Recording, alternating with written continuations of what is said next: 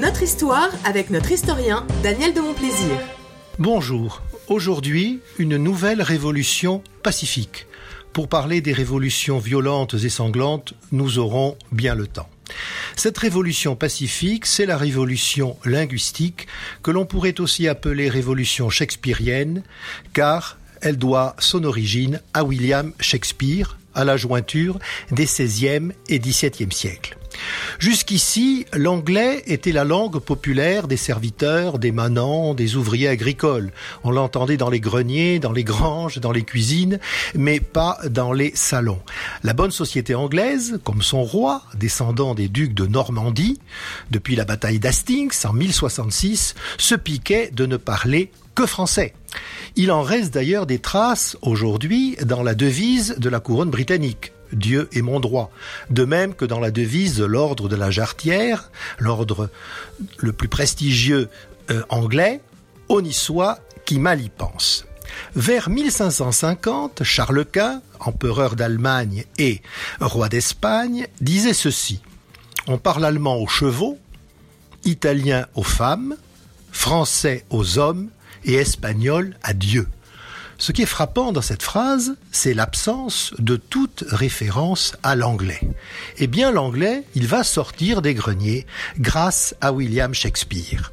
On sait peu de choses de son enfance et de sa jeunesse, sinon qu'il aurait dû quitter vers 1588 ou 1589 sa ville natale de Stratford-sur-Avon pour venir à Londres afin d'échapper à une accusation de braconnage. Deux ans plus tard, il fait jouer sur les scènes londoniennes ses premières pièces, qui sont Les deux gentilshommes de Vérone et surtout La mégère apprivoisée.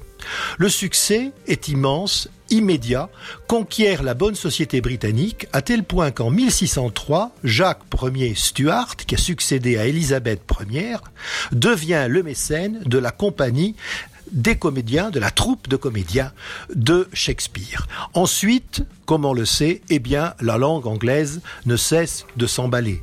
Devenue langue respectable, respectable, évidemment, la cour, les nobles, le commerce, les lettres se mettent également à parler anglais. Il faut quand même attendre 1641 pour que les ordres dans l'armée anglaise soient donnés en anglais et non plus en français.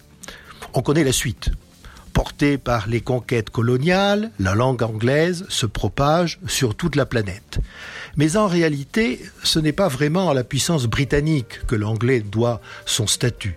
C'est plutôt au fait que l'une des plus grandes colonies de l'Angleterre, les États-Unis, soit devenue la première puissance mondiale. C'est à partir de là, et surtout à partir de la euh, fin de la Deuxième Guerre mondiale, que l'anglais s'impose comme une langue internationale.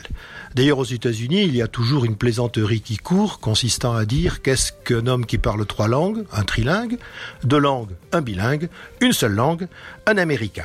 L'anglais est devenu la langue dominante car c'est celle de la force et des affaires. Le pauvre Shakespeare, qui n'était que dramaturge et poète, se retourne peut-être dans sa tombe. Et comme je sais que Delphine aime bien cette euh, classification entre les conséquences des révolutions, je dirais que l'acteur de la révolution linguistique, c'est William Shakespeare. Ses témoins, bah, c'est nous tous. Ses victimes, ou sa victime, c'est le français.